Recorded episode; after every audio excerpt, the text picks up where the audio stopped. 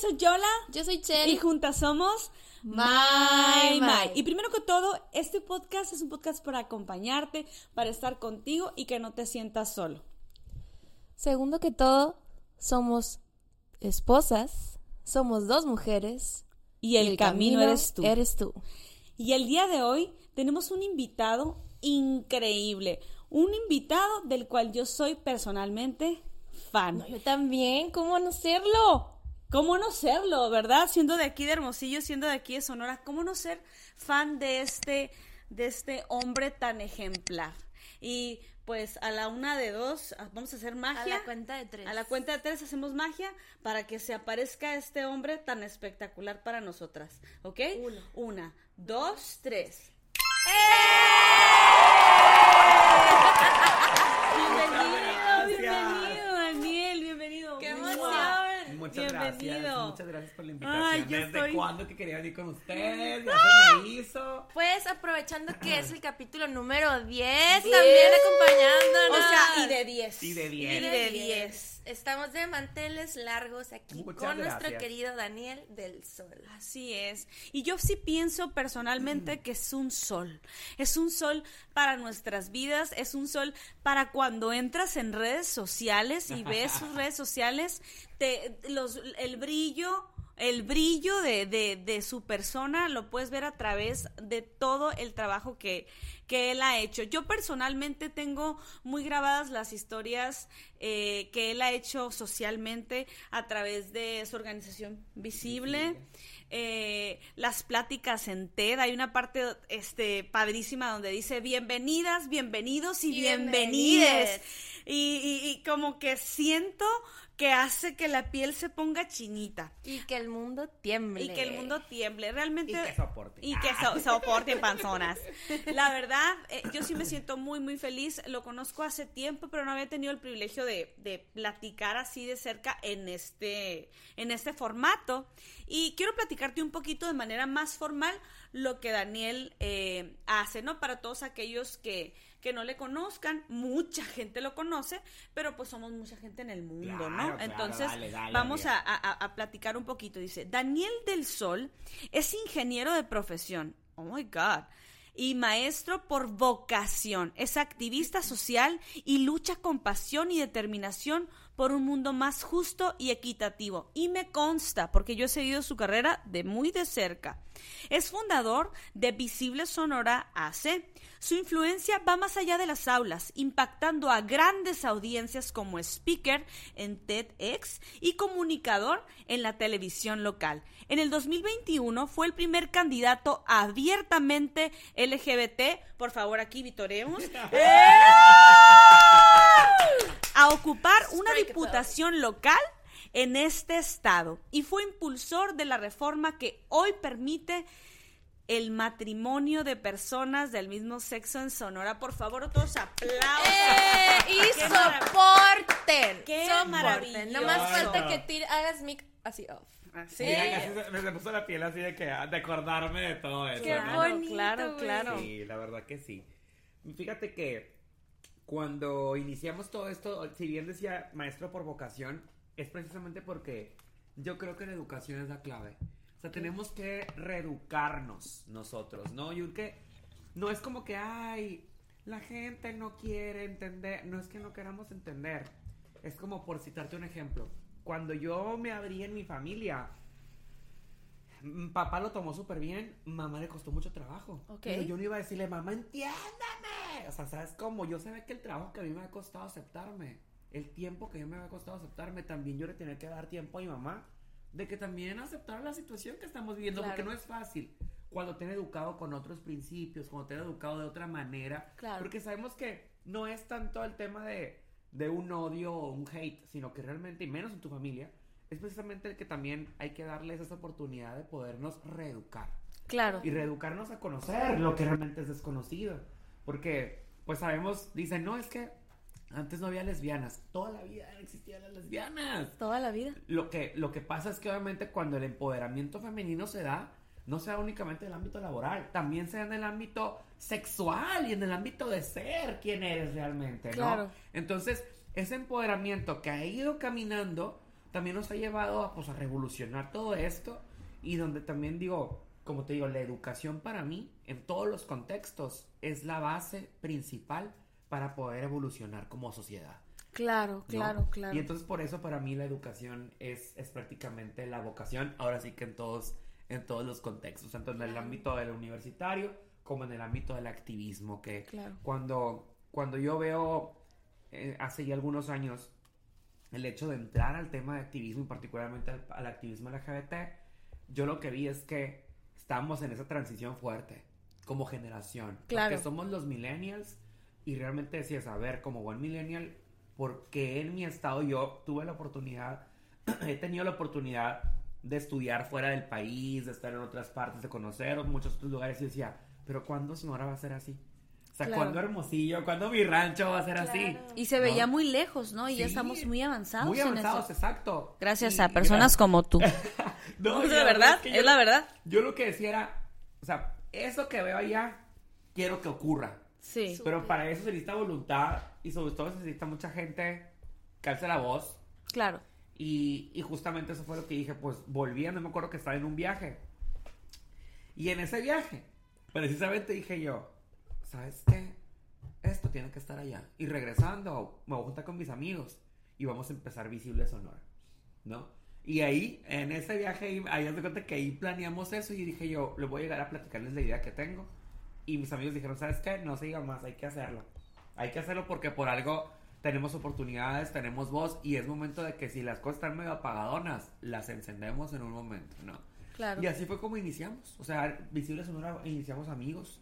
Este, fue un grupo de amigos donde nos juntamos morras feministas, morras y morros LGBT y también otro grupo ambientalista. O sea, prácticamente causas que nos caracterizan como generación. Claro, ¿no? claro, totalmente. Y, y- y así fue como iniciamos esta lucha que sigue vigente y que sigue caminando, pero que afortunadamente, pues gracias al apoyo de mucha gente más que se suma, que nos da voz, ¿no? Como Claro. esos espacios, porque realmente... Justo para las eso es. felicito porque es, es eso, es visibilizar esas voces de lo que estamos haciendo. Gracias. Y, y de poder llegar, porque ustedes también lo están haciendo, a través de su música, a través de lo que hacen, es precisamente visibilizar eh, pues nuestras realidades. Claro, claro. Y fíjate, yo les comparto a todos ustedes, a través de, de la vida me ha tocado estudiar muchísimo acerca de los sabios en el mundo. Y, ¿mandé? Eh, voy a interrumpir. ¿Sí? Ve también a la cámara de Ah, la cámara de medio también.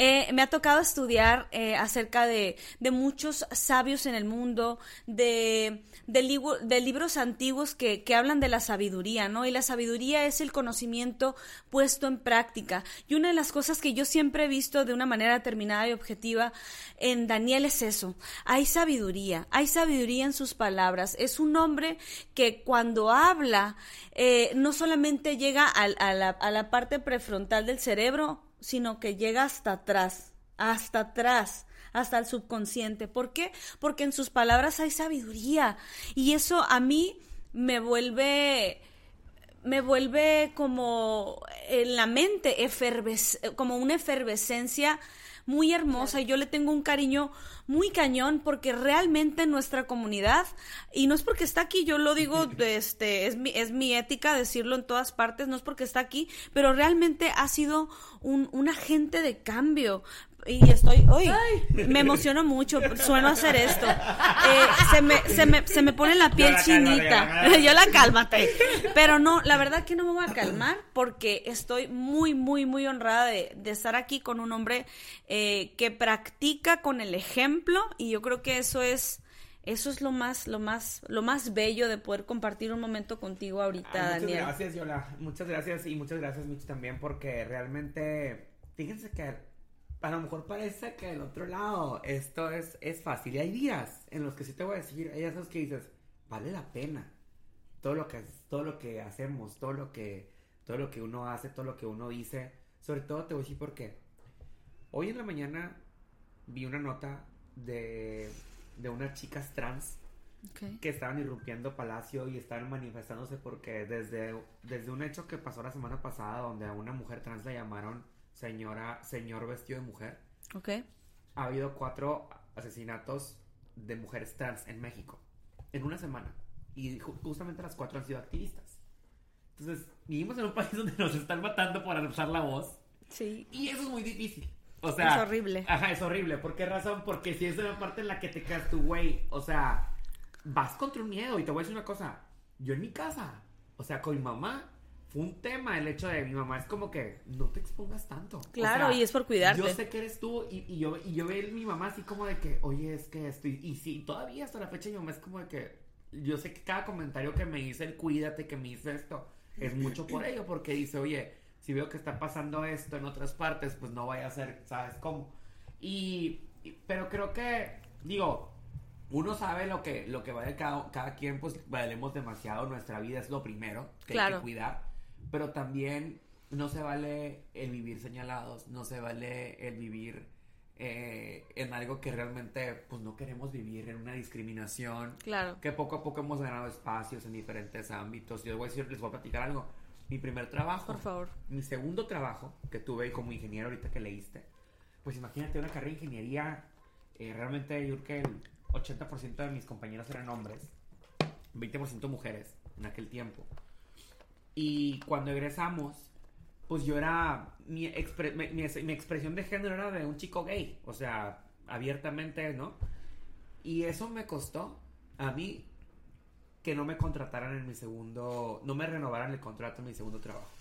Porque prefirieron sobre mí un chico heterosexual que incluso no tenía el mismo trabajo que yo desempeñaba, pero por el solo hecho de que yo a lo mejor me veía en mi expresión de género muy femenino. No es que no va a poder con eso. ¿Cómo va a estar aquí? Claro. Yo en ese momento tenía 20 años. 20. Ujú. Estoy hablando de hace ya algunitos. Pero para mí eso, en aquel momento, yo era un morrito que no sabía que podía exigir sus derechos. Yo, o sea, si eso le hubiera pasado al Daniel de hoy, le cierro la empresa, ¿sabes? Por cómo? O sea. Claro. pero créeme que en ese momento, pues para mí fue un llorar, fue un cerrar del mundo que dije yo, güey, o sea, esto lo voy a vivir toda la vida. O sea, realmente esto es lo que voy a vivir siempre. O sea, yo sí me la creí que en ese momento, esto sí, ya, ya no había camino. Wow. Ay, Yo sí me la creí que no había camino. Sí, y ahora se dedica a abrir caminos para todos aquellos. Wow. Sí, justo Wow. esa parte. Y les digo, esto es algo que no crean que lo platico muy seguido porque me cuesta mucho trabajo aceptar que fui discriminado. Claro. O sea, me cuesta trabajo aceptar que en algún momento me cerraron las puertas y me lo cerraron por eso y por vergüenza. Nunca lo dije. Porque me, dio, me daba pena decirlo. Porque, ¿cómo? Porque su expresión es así. Le van a cerrar una puerta cuando era un talentazo, estudiante de muy buenas calificaciones, que estaba haciendo un muy buen proyecto y no, le negaron oportunidades. Y se me negaron oportunidades. Claro. En el sector industrial. Y es ahí donde yo dije, bueno, lo que también me gusta es la parte de comunicar, la educación. Yo siempre dije que siempre quería ser docente. Entonces dije, creo que es el momento de, de abrirme por otro lado. Trabajé dos años en Maquila como ingeniero y después me abro al tema de educación. Y en el ámbito educativo, digo, ha sido difícil porque no es una carrera fácil, es muy, es muy complicada. Pero, pero ahí encontré realmente la forma de, de poder cambiar conciencias. O sea, de Claro. poder decir, yo les digo, yo más que explicarles un conocimiento, dejarles un conocimiento, les dejo una experiencia de vida. ¿Qué es lo que les- realmente hace que la, se quede en la mente de las Exacto. personas y haya un cambio? Y Y es yo lo les que digo, importa ajá, exacto, yo les digo, aquí más que nada yo quiero que se lleven una experiencia, más Claro. que un conocimiento, el conocimiento lo vas a aplicar como, ahora sí que como tú creas que es viable, porque la vida así es, la vida laboral, la vida diaria es así, pero yo sí quiero que al pasar por aquí reflexiones de tu vida, reflexiones de tu futuro y te lleves ese cambio de conciencia de que afuera no eres un profesionista más, eres un ser humano más que le vas a abrir las puertas a más personas. Claro, Claro. Porque eso debe de ser, ¿no? Yo creo que Sí, eso, claro. porque justamente te digo, porque no, eso fue lo que a mí no me, lo que a mí me pasó. Y no quisiera que otros vivieran esas experiencias. Fíjate, te vivir. platico, Daniel. Eso sigue pasando. Hace, hace poquito eh, yo conozco una persona muy, muy de cerca. Aquí, pues tú sabrás, no voy a meterme por otros caminos, que la sociedad sonorense, que siempre me ha apoyado, y Hermosillo siempre me ha apoyado, pero ha habido, por ejemplo, en las escuelas existe mucho el clasismo, existen unas cosas espantosas en cuanto a, a, la, a la discriminación por que no traes el carro del año, por ejemplo, Sí, ¿no? Eh, y hubo una escuela que, que se decía como muy open mind y todo este rollo, y también es de escuelas, este, una que está por aquí cerquita, Aquí, aquí atrás. eh, aquí atrásito, sí, CDI Alfaes. Este, sí, cómo no. Y, y hubo, este, estaba una profesionista eh, trabajando excelente, de las mejores de, de Hermosillo. Y simplemente porque le preguntaron, un alumno le preguntó este de qué era su anillo. Dilo, y, dilo. y lo y lo y lo y le preguntan de qué es su anillo. Ah pues este es de compromiso dice esta esta chica. Y le dicen órale y cómo se llama él no es e- es ella. That's it nada más. Se acabó todo. se acabó todo. Ah, dos semanas después la corrieron. No es cierto. y en una escuela este que que que muy abiertos y o sea Ajá. Increíble Sí, increíble Sí, sí, sigue siendo, sigue siendo como te digo, todavía algo que incomoda. Y yo Sí. digo, pues si te, va, si te va a incomodar, incomódate, ¿no? Yo creo que por Claro. eso esto es, esto es. te es incomoda mi vida así no Es prácticamente el activismo es eso, es, es nace del, del poder incomodar, pero del poder incomodar eh, cuando tus derechos son violentados, cuando tus derechos no son escuchados. Totalmente. Y, y les decía, es que no, no se trata de que nos, nos den más derechos de los que ustedes tienen. Simplemente es los reconocer los mismos derechos que Claro. nos han negado a nosotros. no somos ciudadanos de segunda clase como nos algunos en algunos, pa- algunos países nos llaman Así es. Eso, no, hay, hay- existen, hay otra cosa que, que a lo mejor es un poco escabrosa eh, que lo que lo comente, pero también es importante que, que se sepa. Hay un país, no voy a decir exactamente cuál, donde eh, cuando eres homosexual, en especialmente varón, eh, voy a decir palabras que son completamente normales y del cuerpo humano, el ano del varón se los cierran cuando ya, o sea, haz de cuenta, los, pues. los, los, cuando los agarran, haz de cuenta, la policía Si este, eres religiosa. gay, ah, bueno, te voy a ir a... Entonces les cierran el ano Ay, no. y eh, hacen que se exploten sus estómagos. Eso sigue pasando No en es el, en el, en el- en- no. o sea, cosas que tú dices, ¿qué? ¿Cómo? Fíjate que sí. Horrible. Una vez me tocó estar en, en Bali. Vale. Ajá. Y pues yo de burro no leí previo, ¿no? Y fíjate que tengo la costumbre de siempre Saber. documentarme Ajá, de qué onda, ¿no? No me documenté como que me ganó el, ahora sí que el, el- La emoción. la emoción de ir y todo y la neta no me documenté de ese país. Cuando estoy allá, como muchos países asiáticos, pues Asiáticos. justo este país, eh, Indonesia, considera a la población LGBT, si eres parte de la población LGBT, pues es un delito. Es ¿no? un delito. Y si Sí. te encuentran teniendo relaciones sexuales es pena de muerte. Entonces, ya de cuenta Dios que. mío. o sea, imagínate. O sea, dije yo, no. No puedo volver a ver a nadie, que nadie me vea. o sea, que nadie se me, me cierre el ojo. Sí, claro, imagínate. Entonces, resulta sé que también el uso de drogas es por la misma, la misma historia. No puedes usar drogas allá. O sea, si, si te agarra la policía con drogas, es cárcel directo. Entonces yo tampoco te va como me enteré de todo esto. La primera noche que salimos de fiesta, en el regreso, como ando todo mundo en moto, me regresé en moto con un taxista en moto, ¿no? Porque los, los, son mototaxis, ¿no? Ajá. Entonces me regreso y el vato estaba aferrado, aferrado, aferrado de que qué quieres porque traía un maletín lleno de drogas de todas las que quisieras y a Ok. fuerzas quería y me dijo te la regalo. Entonces me Ok. dijo te la regalo. y dije yo, güey, ¿cómo me la va a regalar? O Me sea, quieren meter a la que- cárcel. yo no, todavía no sabía ese pedo. Lo bueno que yo no utilizo ninguna droga. Y fue entonces que dije, Nosotras tampoco. ajá. Entonces llego, llego, güey. Llego al, llego, al, llego al hotel donde me deja y el vato todavía afuera se saca el maletín y me vuelve a decir, toma algo, te lo regalo. Ajá, ajá. Y le dije, no, no, no quiero. Entro así en cuanto entro al lobby y vi- me vio el guardia que estaba en el hotel y ya me dijo, te estaba ofreciendo drogas. Y, Ajá, ¿lo le tomaste? No, seguro que no sé qué, no le tomé ninguna. Y ya me dijo, revisa, me dijo, para que veas qué significa. Y ya reviso. Ellos están coludidos con la policía. Entonces el vato lo que quería era que a mí me vendiera, eh, que yo tomara una droga, mandarme un policía al hotel, que me revisara que yo tenía drogas en, conmigo. Y entonces el policía decirme, ah, dame tanto dinero, porque si no te vas a la cárcel y es pena de muerte. Entonces imagínate que un vato le hagan eso y que el vato lo traiga para pagar. Después me puse a leer. Hay siete mexicanos en pena de muerte en Indonesia por un tema de uso de marihuana. Por, por eso, por lo que se acabo de decir. ¿ah? Dios. No puedo Y, es- creer. y ha perdido, perdido, perdido relaciones internacionales Indonesia con otros países por esa pena de muerte que le han dado a otras personas. ¿eh?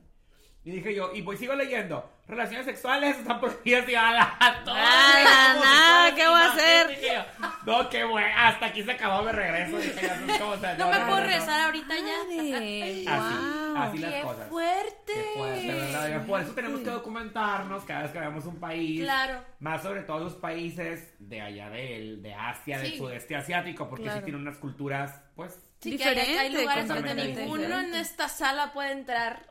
hay lugares donde es ilegal nuestra presencia solamente. Pues ¿se acuerdan de lo que pasó con el mundial? Era el que era. ¿Qatar? El que fue en Qatar. Ajá, que, que incluso dijeron que pues homosexuales que estuvieran presentes, pues iban a ser, iban a ir a la cárcel, ¿no? Entonces que, Ay, no. sí. Qué Vivimos en un mundo que todavía es así. Todavía, todavía la gente piensa eh, que el ser homosexual se puede escoger, ¿no? He Sí. escuchado, fíjate. Es que, no, es que es, es, es una preferencia sexual. Déjame decirte. Preferencia, ¿no? Déjame decirte que, y lo voy a decir con dolo, ¿eh? Déjame decirte que si fuera una preferencia, híjole, los miles de intentos de ser chica heterosexual, o los miles de intentos de miles de millones de mujeres lesbianas, este, créeme que no, no es una preferencia, es no algo... una preferencia. Ay, prefiero Es que, sufrir. ah, prefiero sufrir discriminación. Maltratos. Hubo un no está cool. TikTok hace poquito que decía el, el, el TikTok Sí. detrás de Mi ventana. literal Detrás de mi Sí. ventana. así que una musiquita así muy padre, ¿no? O sea, detrás de todo chico gay siempre hubo un niño Ay, siempre sí, hubo un niño siempre que lloraba. rezaba Ay. y lloraba porque se le quitara lo gay Sí, claro, y por yo güey lo dije yo güey yo Sí, ¿Sabes yo igual cómo? yo, güey, le Sí, lloraba a o Dios sea. y le decía, porque yo muchos años de mi vida me dediqué, yo iba a ser pastor evangélico, para que sepas. Ay, güey. Este, me fui a, a vivir mucho tiempo de misionera en la India y, y, o sea, era unos llantos de decirle, Señor, perdóname, porque a mí me habían dicho que yo me iba a quemar en el infierno y mis huesos iban a, a- me iban a doler hasta el último grado y, y aparte iba a seguir sufriendo en el purgatorio. Entonces, imagínate, ¿no? El sufrimiento, pero este, esto que te estoy diciendo yo lo viven cientos de miles de millones de personas.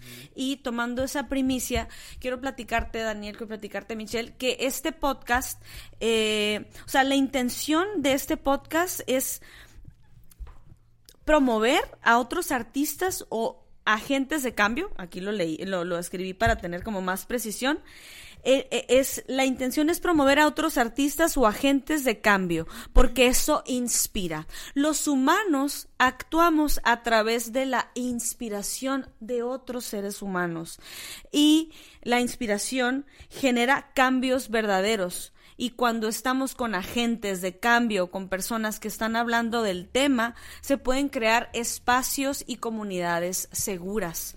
Este, este tema de- del podcast, vuelvo a decir, normalmente se, se ve como, ay, están haciendo podcast porque pues es lo que está de moda. moda. Pero en realidad eh, yo empecé un podcast en 2014 y en 2016. Eh, no fueron fructíferos porque no se siguió porque las personas no tenían los mismos valores.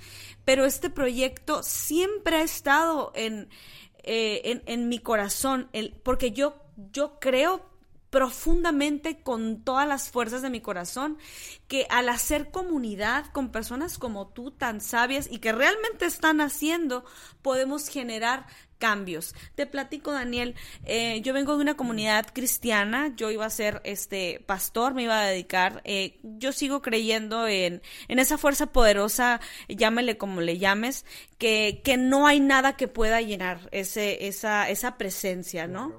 Entonces, te platico que la, la intención es, es inspirar. Y por eso traje a una de las personas que en Hermosillo más me inspiran y eres tú. Y por eso, por eso fuiste el invitado. Nuestro podcast no se trata de invitar personas, ¿eh? Pero yo, yo quiero que la gente te vea, te conozca más, porque de verdad yo, yo sí siento este me han dicho, oye, hola, ¿tú, ¿y tú de quién eres fan? ¿No? Y como que siempre, siempre y, y siempre digo, no, pues fíjate, yo no me considero fan de, pero sí me considero fan tuyo. ¡Qué linda! No, de veras, de Sí, verdad, claro. de Qué verdad. linda, porque linda. eh, eh, eres un agente de cambio, eres un, un agente, este, una persona que, Que deja que, huella. que inspira, que deja huella y, y, y no, pues estoy muy, muy, muy contenta de, de poder eh, que No, seas el primero y, ere- y te quiero nombrar, eh, eh, si me permites, el padrino de, de nuestro podcast. Muchas Ah, gracias. sacó la matraca. Eh, eh, eh, eh, eh, Aquí, eh, eh, aquí eh, tenemos eh. a, a nuestro No, qué- padrino. De verdad, qué honor. La verdad que sí. Oye, en la, en la, en la cotorriza cuando iba empezando, Sí. el, pat- el padrino fue el potro. ¡Ay, mira! Y aquí tenemos a, a Daniel del Sol. Éale, no, hombre, Éale. qué honor. Soporten. Qué honor, de verdad, qué honor, ¿no? Y, y, y sobre todo lo que dicen, esa parte de, de poder construir comunidad, de hacer comunidad, de conocernos. Todos estamos haciendo algo, todos tenemos algo que aportar. Yo soy fiel creyente de que todos llegamos a este mundo por una misión. Completamente. Todos tenemos una misión y dicen que hay dos días más importantes en la vida de un ser humano. El primer día es el día en el que naces. Y el segundo, el día en el que te das cuenta para qué naciste. Y es precisamente la misión que tienes en la vida. Y creo que todos llegamos en un momento en el que entiendes para qué naciste. O sea, ¿por qué? es- ¿Cuál es esa misión que tienes? Y créeme que de ahí en adelante se te viene toda una cascada de todo eso porque realmente te das cuenta que eso es lo tuyo. Y eso es lo bonito. Ahorita que decías esa parte de... Ay, no, es que yo estoy así, Sí, que, muy emocionada, Daniel, No, de no. verdad. Esa parte, esa parte, fíjate, cuando, cuando me toca, me toca la oportunidad, ahorita mencionaste de ser el primer candidato abierta, abiertamente, y lo digo abiertamente porque nunca en Sonora nadie había hecho una campaña con banderas LGBT. Nunca. Nunca jamás. Dicen, Nunca jamás. Ah, es que ya había Es- sido fulanito de tal y sustanito. No, nunca lo reconocieron. Oye, No, así te quiero así como lo hiciste. Ay, güey, te voy a decir una cosa, es mi inspiración. Ok, aquí tenemos al Harvey Milk, Harvey Milk mexicano. Para que vean, Harvey Milk mexicano. Ah, Güey, huevo. te voy a decir una cosa. Cuando inició todo este rollo, más cuando íbamos a cruzar el tema político, estábamos eh, mi- mis amigos y que era mi equipo fuerte de campaña. Todos nos juntamos y vimos la película de Milk. Ok, ok. Antes de que yo les dijera que iba a ser candidato. O sea, ese día les dije que iba a ser candidato a mi equipo más cercano. Primero vimos la película. Ok. Y justo la que ya sabía, ajá, que voy a la campaña, una de mis mejores amigas, les dijo, ¿saben por qué estamos aquí? Bueno, pues, ¿y por qué vimos esa película? La neta, Qué escándalo. este es el reto que vamos escándalo. a tener, ajá, y por eso lo estamos viendo. Y yo, la verdad, es alguien a quien yo admiro muchísimo. Claro, Mucho, claro. muchísimo, porque, pues, fue alguien muy valiente en aquellos años que, pues, que nadie se arriesgaba, ¿no? Y justo cuando estábamos en la cierre de campaña, digo, durante, me pasaron muchas cosas durante la campaña, pero en el cierre me quedó muy clara una niña que yo la conocí en campaña, Ok, recorriendo una colonia. ok. Y la niña se acerca con la abuelita y en la- en- con, eh, con su mamá en la campaña. Y Te voy a tomar una foto contigo, tú eres de TikTok, de TikTok, me dice yo, sí, ya nos somos la foto, ya todos de que, mira, ya te conocen de TikTok, y que no sé qué, yo, puta, pues voladísimo, porque ya me Claro. conocen de TikTok, ¿no? Y aparte una generación de niña que no iba a votar, pero tenía 12 años, 13 años, pon tú. No pasaba de 13 años la niña. Que como te digo, no iba a votar, pero qué bonito que la niña reconociera eso de que, oye, o sea, ¿sabes Claro, cómo? Y que, y que claro. te pidieron una foto y wow, ¿no? Experiencia muy padre. Para mi, ¿no? El, el día de cierre de campaña, que estamos en un evento en el centro aquí, con todos los templetes y todo ese rollo, nos bajamos del escenario, saludamos a la gente, y una de estas me dice una señora, a una adulta mayor, se acerca y me dice, Daniel, me traje a mi nieta porque quiere, o sea, quiere una foto contigo otra vez, anda loca contigo mi nieta. Veo a la nieta, era la misma niña que había visto yo en aquella colonia, que había hecho el TikTok.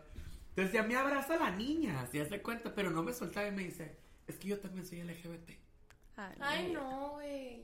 Que ya. Qué hermoso. Lo juro, mira, terminé ahí yo así es que a la torre. madre, Entonces, imagínate qué responsabilidad Qué fuerte, güey. el que veas, el que una niña, o sea, el que alguien de esa edad vea en ti, porque es una responsabilidad. Yo ese día me sentí más responsable de hacer lo que hago. Claro. Porque dije, güey, es como cuando tú te respaldas en alguien y dices, es que me va, o sea, me, me va a ayudar a esto, veo un futuro ahí, vamos a, o sea, que vea realmente que va a haber oportunidades. Porque Claro. si me ve que estoy ahí arriba, mañana ella también puede estar arriba. Por supuesto. O sea, es como arriba de un templete hablando en esa posición. O sea, es- eso realmente es lo que representaba. Para mí era eso, el poder abrir la puerta y decir, sí se puede. Y vienen un chingo detrás de mí y, y aquí en adelante todo eso se tiene que dar. Claro. ¿Les gusta o no les gusta? ¿No? Sí, Entonces, sí, y yo dije siempre, si mucha gente me conoce porque la neta siempre he sido bien vago, ahorita les decía, pues, o sea, siempre muy vago, siempre he estado en todo, siempre he participado activamente en mil cosas. Sí. Yo decía, si tengo voz, ¿por qué para eso no la tengo? Es porque no, la- no he buscado la voz para eso. Porque si me dan voz para muchas otras cosas más, ¿por qué no he, por qué no he entrado en ese, en ese tema? Claro. Porque yo todavía no he tenido la valentía de entrarle. Yo me tuve que sentir lo suficientemente seguro de mí para entrar al tema. ¿Y pasó algo, Daniel, que tú dijeras, es el momento? Algo, algo que tú dijo, no, ya, Que te diera vas. Fíjate el que, paso para dar el paso. fíjate que yo nunca a una marcha gay, nunca LGBT, nunca había ido hasta el 2019, fue la primera marcha a la que fui. Ok. Aquí en no- Hermosillo. Aquí en Hermosillo. Nosotros también, y creo que te vi. Sí, Saludamos. sí, vi, sí, sí. exacto, allá nos Sí, saludamos. nos sí. saludamos. Y justo esa marcha del 2019, pues se acuerdan que fue muchísima gente, ¿no? Sí, claro. Mucha gente. Y, y para mí fue un vibrar tremendo porque fue justo cuando yo regresaba de ese viaje y empezamos con todo esto. Y yo les dije, wow, o sea, ese día, aunque todos mis amigos ya sabían mi orientación sexual, ese día yo lo, yo lo publiqué en mis redes sociales con todo el orgullo posible. ¿No? O sea, ahora sí que con toda la seguridad mía de que yo me acuerdo que vi, vi que mis papás no le dieron like a la publicación cuando tenía un chingata madral de comentarios y de likes y de todo, pero mis papás no le dieron. Ok. Y para mí representaba algo bien importante Por supuesto. Que mi familia, ¿sabes cómo? Entonces yo dije, a la madre, o sea, pues yo sí dije, por mí a lo mejor tuve una actitud como de que pues ni modo, ¿sabes? Claro. Y al principio, como te digo, sí hubo esa como barrera de que, ¿por qué te expones? Mi papá después entendió, no, es que mi papá, mi papá siempre ha sido de lucha y siempre ha sido, ¿no? De todo este rollo. Entonces mi papá entendió que, que yo también ya era momento de que alzara la voz por O esta sea, sí causa. traes un poquito de influencia del papá, sí, ¿no? sí traigo. Sí. Sí. la verdad es que sí traigo mucha influencia de, de mi papá. Es un luchador social de mucho tiempo. Ok. Por los derechos de los trabajadores. Es sindicalista de muchos años. Ya. Entonces, Ok. este, en algún momento cuando yo tenía cinco años, me tocó hacer campaña con él. Fue candidato justamente por el mismo distrito que yo competí. ¡Ay! Sí. ¿Vives por allá? Ajá. Ah, ok, ok. en el norte de aquí de la ciudad. Y, y a mí se me quedó muy grabado cuando yo recorrí con él todas las días de campaña. Yo, o sea, mi, no mi mamá, yo andaba con mi papá. Y hasta me perdí, en un- me perdí en un camión que me subí, me acuerdo que se bajó mi papá y yo me fui el camión, me quedó por en un carro por mí. Pero en un carro por mí, como cinco paradas después, no así de que el Danielito allá, se cuentan. Y, y para mí eso se me quedó bien grabado de que, de que yo podía, así como él pudo, yo también podía. Claro, ¿Sabes claro. cómo? Entonces, Qué importante, ¿no? Los papás también la sí, influencia. Entonces eso, ese- esa influencia de mi papá fue la que también me hizo también a lo mejor ver que, bueno, él lo entendió más rápido, mi mamá le tardó un poco más de tiempo a entender todo eso. Claro.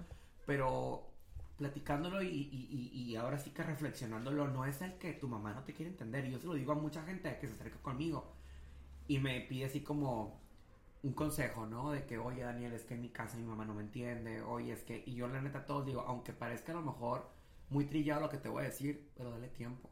O sea, a mí me costó muchos años aceptar quién era y me, so- me costó más años todavía salir a decirle al mundo quién era. Claro. Porque a lo mejor aunque todo el mundo me viera con mi expresión como era, decirlo, alzar una bandera, defenderlo, es muy difícil. Mm. Sí, no, no, es, no es claro. realmente algo... ¿Por qué? Porque, como ahorita decía, o sea, yo hasta que yo no tuve una estabilidad incluso laboral, o sea, realmente fue que pude alzar la voz. Eres hijo único, No, Dani. soy el mayor de tres hijos. Eres el mayor, ok. Soy el mayor de tres hijos. Mi- mis hermanos son súper open mind, o sea, mis hermanos a la madre. De hecho, mi hermana se molestaba mucho así como de que, ay, es que mi mamá no quiere entender. Y yo, déjala. O sea, es como mi mamá ahorita, o sea, no, ella súper.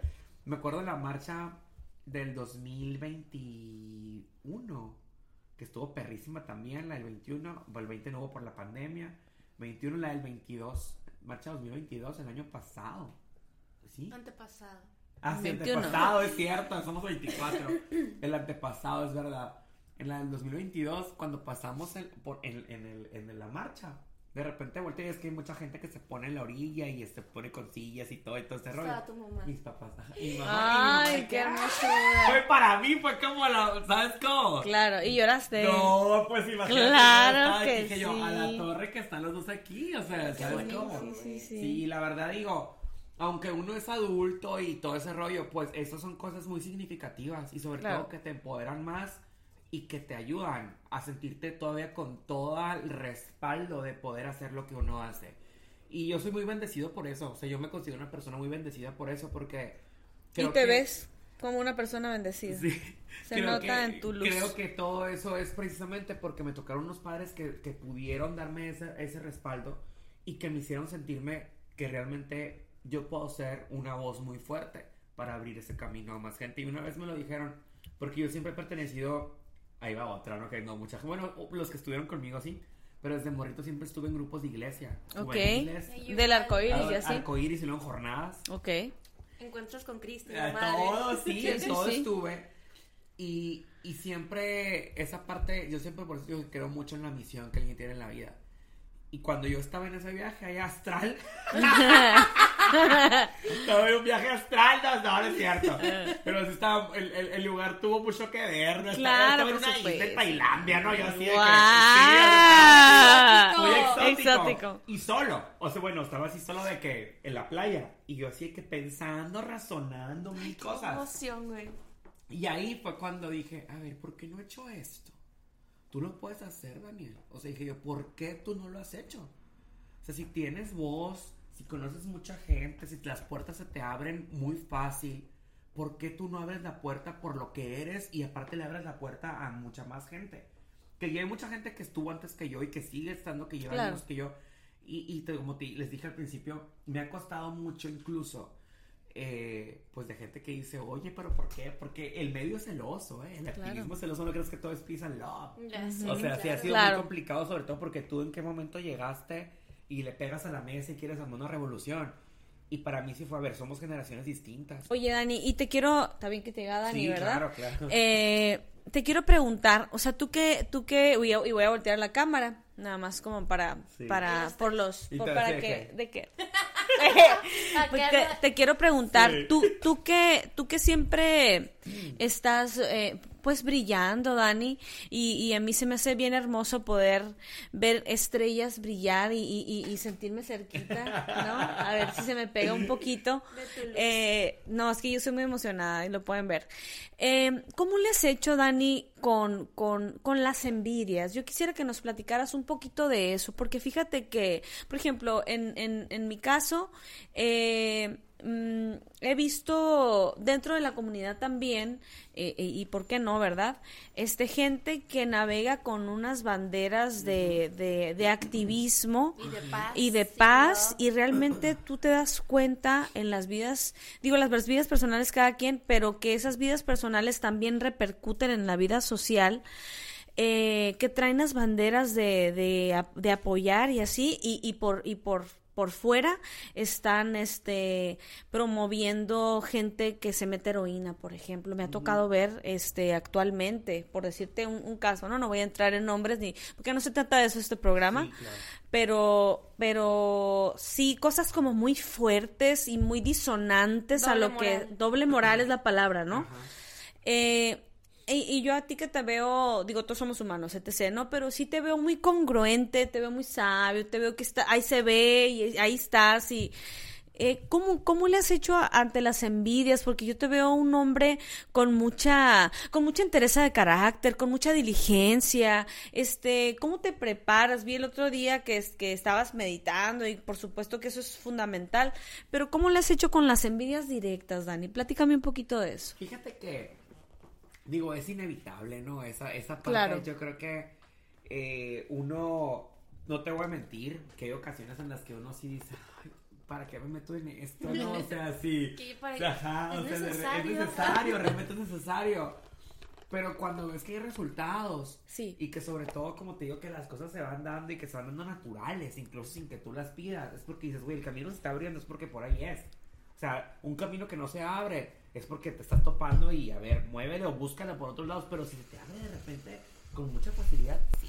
Pero, por ejemplo, siendo yo un poquito Y- más escabrosa, Sí. eh, y, y no con el afán de así, Sí. pero con la gente que se mete directamente contigo emocionalmente, porque pues yo te veo, como vuelvo a repetir, un hombre sabio, un hombre o sea, Centrado, y- pues. centrado, este, bien, congruente, este, en el corazón. O sea, ¿cómo, cómo lo manejas? ¿Cómo lo manejas? Fíjate que, yo, fíjate que te voy a decir una cosa. Mi mamá una vez me dijo.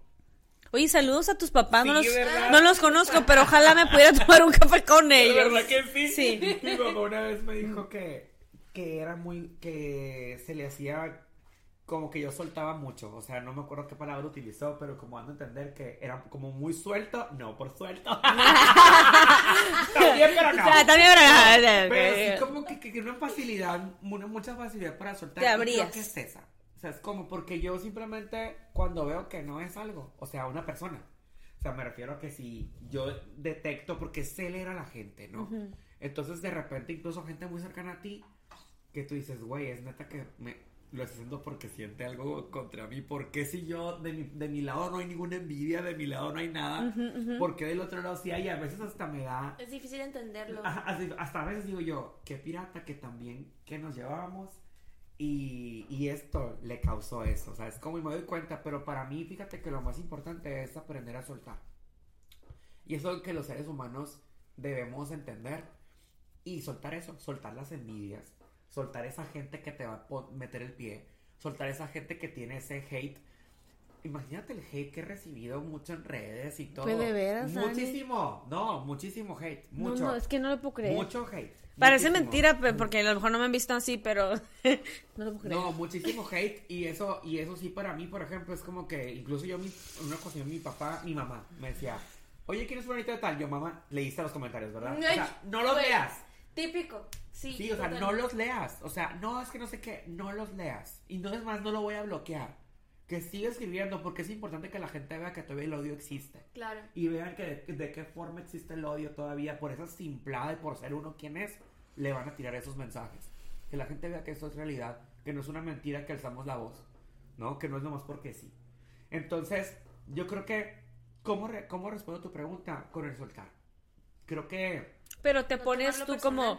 eh, voy a decirlo yo porque son las formas que yo hago, ¿Alguna ¿no? Y que, así como de que, por ejemplo, yo le digo, Señor, eh, tú que estás conmigo y, y- y siento tu presencia, o sea, ayúdame a liberar, ayúdame a perdonar, ayúdame a soltar porque no saben lo que hacen, ¿no? Porque si supieran, creo que no lo hicieran, ¿no? ¿Qué Totalmente. haces tú? Fíjate que yo todos los días... Oye, yo, ¿qué haces tú? Fíjate que todos los días, A y esto tus también pies. primicia, primicia porque eso no lo comparto en mis redes. Ok, ok. Porque siento que también cada quien cree en lo que quiere creer. Y para mí no es como que me guste compartir esa parte de, no, pero yo todos los días hago oración, en la mañana y en la noche. Amén. Ah, o sea, siempre. Igual nosotras, ¿eh? Todo el Siempre tiempo. hago oración en la mañana y hago oración en mi carro y es más, voy escuchando un podcast precisamente que es la- una meditación bíblica todos Ok. los días. Ok, ok. Porque también todo el mundo dice, ¿cómo la iglesia? Sorry, la iglesia es una cosa y la religión es otra cosa. Y las personas. Exacto. Claro. Y Religión es estar Exacto. cerca Así de... es. Entonces, Ok. entonces yo a través de un versículo en el podcast, versículo bíblico, yo todos los días en mi carro. O sea, y es lo que me da paz en la mañana. Y es lo que me hace también, siento yo, aguantar todo el día y, y Claro. poder tener esa tranquilidad. Que obviamente te van a pasar cosas que te van a quitar la tranquilidad y la paz Claro. en algún momento, pero hay que buscar la manera de regresarlo. Otra de las cosas que a mí me ayudó mucho, porque no, te- lo- no les voy a mentir que hubo un momento en el que, hubo momentos algunas veces en mi vida, que pasé por fases de ansiedad y de Ok, claro. depresión y fueron Ok. precisamente antes de que yo iniciara todo este, este viaje en el activismo y todo esto, pues en todo ese que te buscas y que te quieres encontrar y el Claro. por qué y mil cosas. Yo sí viví una ansiedad muy fuerte, Claro. muy fuerte. Y a mí, algo que me ayudó mucho, aparte de, la, de, de esa comunicación con Dios, es precisamente el, el yoga. O sea, Ok, eso la yoga. La meditación, la yoga. Ja- Hatha yoga Hatha o- yoga. o- ok, Hatha Kundalini. yoga, Hatha yoga, ajá. Y, y la meditación fue lo que a mí más me ayudó a poder entender. Incluso el año pasado para mí fue un año muy difícil. Fíjate, ¿De y es algo que, algo que en redes a lo mejor no se veía, ¿no? No, no, ajá. Eh, pero fue un año muy complicado porque de esas veces que tienes como cinco planes y ni el plan A, ni el plan B, ni el plan C, ni el plan D, ni el plan E resultaron. De ¿no? veras. Entonces yo dije, güey, qué pedo en mi vida. ¿Sabes cómo? Claro. O sea, ¿Qué está pasando? Pero obviamente, fíjate que cabrón en las redes porque es algo que mucha gente pues también no lo, no lo ven en las redes porque las redes pues venden otra cosa. Sin embargo, yo en algunas ocasiones en las redes dejé, lo dejé como que entrevisto a través de mensajes que, que subía. Lo Más como en dejé- historias y así. Ajá, en historias que yo subía, ahí como que más que nada se dieron cuenta a través de, a través de, de, de recordatorios, a través de esos mensajes que publico diariamente, eran como yo me sentía. O sea, Ok. no eran realmente, o sea, reflejaban el sentir mío de ese día. Y hay gente que se me preguntaba, güey, ¿estás bien? Y yo, güey, es que la neta, ¿no? Y busqué a mí, ahora sí que mis personas vitamina que me ayudaran a poder levantarme y a poder... Saluda a estar- tus personas Sí, vitamina. también. Qué bueno que existe, Salud, bendita sea. Saluda a tus salud, personas Salud, vitamina. Salud. Salud con mi coquita. Sí, ¿Eh? siempre sale. Salud. Porque realmente. Justo esa parte. eh, y el año pasado, como te digo, fue un año muy difícil. O sea, en muchos aspectos. Y aparte fue un año que me movió y me sacudió como que qué vas a hacer, te vas a detener, vas a cambiar el rumbo, vas a hacer esto, mil cosas. Y viví una crisis de ansiedad muy fuerte a mediados de, después del Pride, más o menos como junio, durante junio. Durante junio yo viviendo una crisis de ansiedad muy fuerte. Y, y justo en, en esa, esa crisis de ansiedad me hizo recordar que hace 10 años había vivido exactamente lo mismo. Hace 10 años. Ajá. Ok, Yo ok. dije, el cuerpo tiene memoria, Claro. ¿sabes? Entonces Algo dije, estabas viviendo parecido. Exacto, o sea, en, en- en cuanto a, lo- a, mi, a mi ansiedad y a todos los malestares físicos y a todo eso, Tu proceso. y el proceso, entonces yo dije, no es el mismo proceso de hace 10 años, es otro proceso, pero estoy sintiendo exactamente lo mismo, ¿sabes? Entonces tengo que soltar eso también. Y, y justo dije, a ver, lo, a ver, ¿qué fue lo que me dio aquella vez? Hay que reconectar arriba y hay que reconectar al centro. Claro. Entonces regresé otra vez a mis hábitos. A los básicos. A los básicos, exacto, regresé a los básicos y pude salir de eso ¿Qué te funcionaron en, en ese momento? en aquel momento que a lo mejor fue más largo, ahora fue en un, en un tiempo mucho menor. Yo dije, wow, wow, de verdad, que, que, que realmente encontré de nuevo el camino a través de regresar a los básicos que yo ya sabía que eran, ¿no? Claro, claro, claro. Y era precisamente esa conexión divina y esa Claro. conexión al centro de ti, ¿no? Y, y justo es algo que todavía lo sigo haciendo. Busqué obviamente también este, sacar mi estrés yendo a, a- haciendo otro tipo de ejercicios, de haciendo indoor cycling, de repente voy y juego también, bueno, Ok. mil cosas, ¿no? Entonces, darme el tiempo para mí y entender que todo hay que soltar, o sea, de rep- es que uno entre tantas cosas de repente se olvida de todo lo que ha aprendido. Y esos sacudidas que la vida te da y son muy válidas, ¿eh? Porque créeme, Claro. me acuerdo que cuando cuando cuando me volví a atrever la primera, ahora el año pasado la crisis de ansiedad me dio la más fuerte me dio haciendo indoor cycling. Ok. Estabas ahí. Ajá, estaba en la bici y a los 10 Ok. minutos ya no soporté y me bajé y me fui de, de la clase. Ok. Ya no pude. Me fui a pastillar a mi casa y dije, no puedo. Y así estuve. Y cuando regreso otra vez, pues, pasaron como dos meses más o menos para volver yo a ir a una clase de indoor. Justamente donde me había pasado, ¿no? El La ataque de crisis. ansiedad, ajá. Y fui, para mí fue un reto, el dije, voy a, voy a aguantar la clase realmente, o sea, por lo que ya había pasado previo. Llego, me monto en la bici, la termino, sentía la adrenalina en mi cuerpo como no tienes una idea. Y de ahí me iba a la clase y yo, y me acuerdo que cuando salí de ahí le marqué a mi mamá y dije, mamá, si pude hacer la clase. Y mira, exaltado así de todo lo que, ¿sabes? Como de todas las emociones, de todo lo que a la torre. O sea, para mí fue un, sí puedo Sí puedo. sí puedo, ¿sabes? Entonces, y de en adelante le dije, a la madre, qué cabrón esa crisis me acaba de pasar. Pero lo más chingón es que me hiciste para atrás y me mandaste un rebote que llegué hasta 10 cuadras hasta allá. ¿Sabes cómo? O Claro, sea, claro. De que te sientes que te levantas y te levantas con todo. Entonces nos levantamos, dije, bendito Dios que nos levantamos recargados. Así es. Esta caída fue para levantarte 20 veces más. Y- y- Oye, Dani, ¿y en, y en algún momento tú, eh, por ejemplo, mira, te platico, ya ves que el, el- el- el intro del podcast es Somos dos mujeres Sí. y somos el camino. Somos dos mujeres y eh, el camino eres tú. El camino eres Sí. tú, ¿sí? Ella es psicopedagoga. Eh, yo me dedico al arte y soy psicovocal coach porque tengo formación en la psicología. Y nuestra banda, My My, eh, como lo viste en la voz y tú, y algo que estoy muy agradecida, en Visible nos, nos dieron Sí, un- claro. una mención y fue algo muy bonito. Esto no es nuestra banda, nuestro main goal, o sea, ay, no es súper malinchista, ¿no? Nuestro punto objetivo es la prevención del suicidio. Ok. ¿Ok? Ajá. Este, porque en nuestra comunidad es lo que más existe, Exacto. el suicidio. Entonces, eh, ¿cómo decirlo? Mm, al, al, al tener un podcast como este, nosotros tenemos, no es una obligación, pero es nuestro elegir hablar de la salud mental Sí, totalmente. porque eh, pues es fundamental. Si tu mente está bien, si tú estás bien, tu mundo está bien. Eh, y, y- y yo quería preguntarte acerca de, me imagino que tú alguna vez has tomado terapia, este, tomas algún medicamento eh, o, o cómo es que manejas eso, ¿tomas terapia o solamente con el yoga? Terapia, o Claro. sea, terapia eh, psicológica, ¿Psicológica? el yoga, Ajá. el ejercicio, ¿El ejercicio? eh, pues la meditación, como te digo, la oración, que Claro. para mí es algo importante. Yo pienso que es fundamental, en Sí, mi sí, punto sí. de vista, ¿no? Totalmente. Ajá, ahora sí que como te digo, eh, lo que tú creas, pero conectarte Sí, arriba con, sí, con lo porque divino. Te voy a decir una cosa, y algo que me dijo mi psicólogo, tienes que soltarle esto a alguien.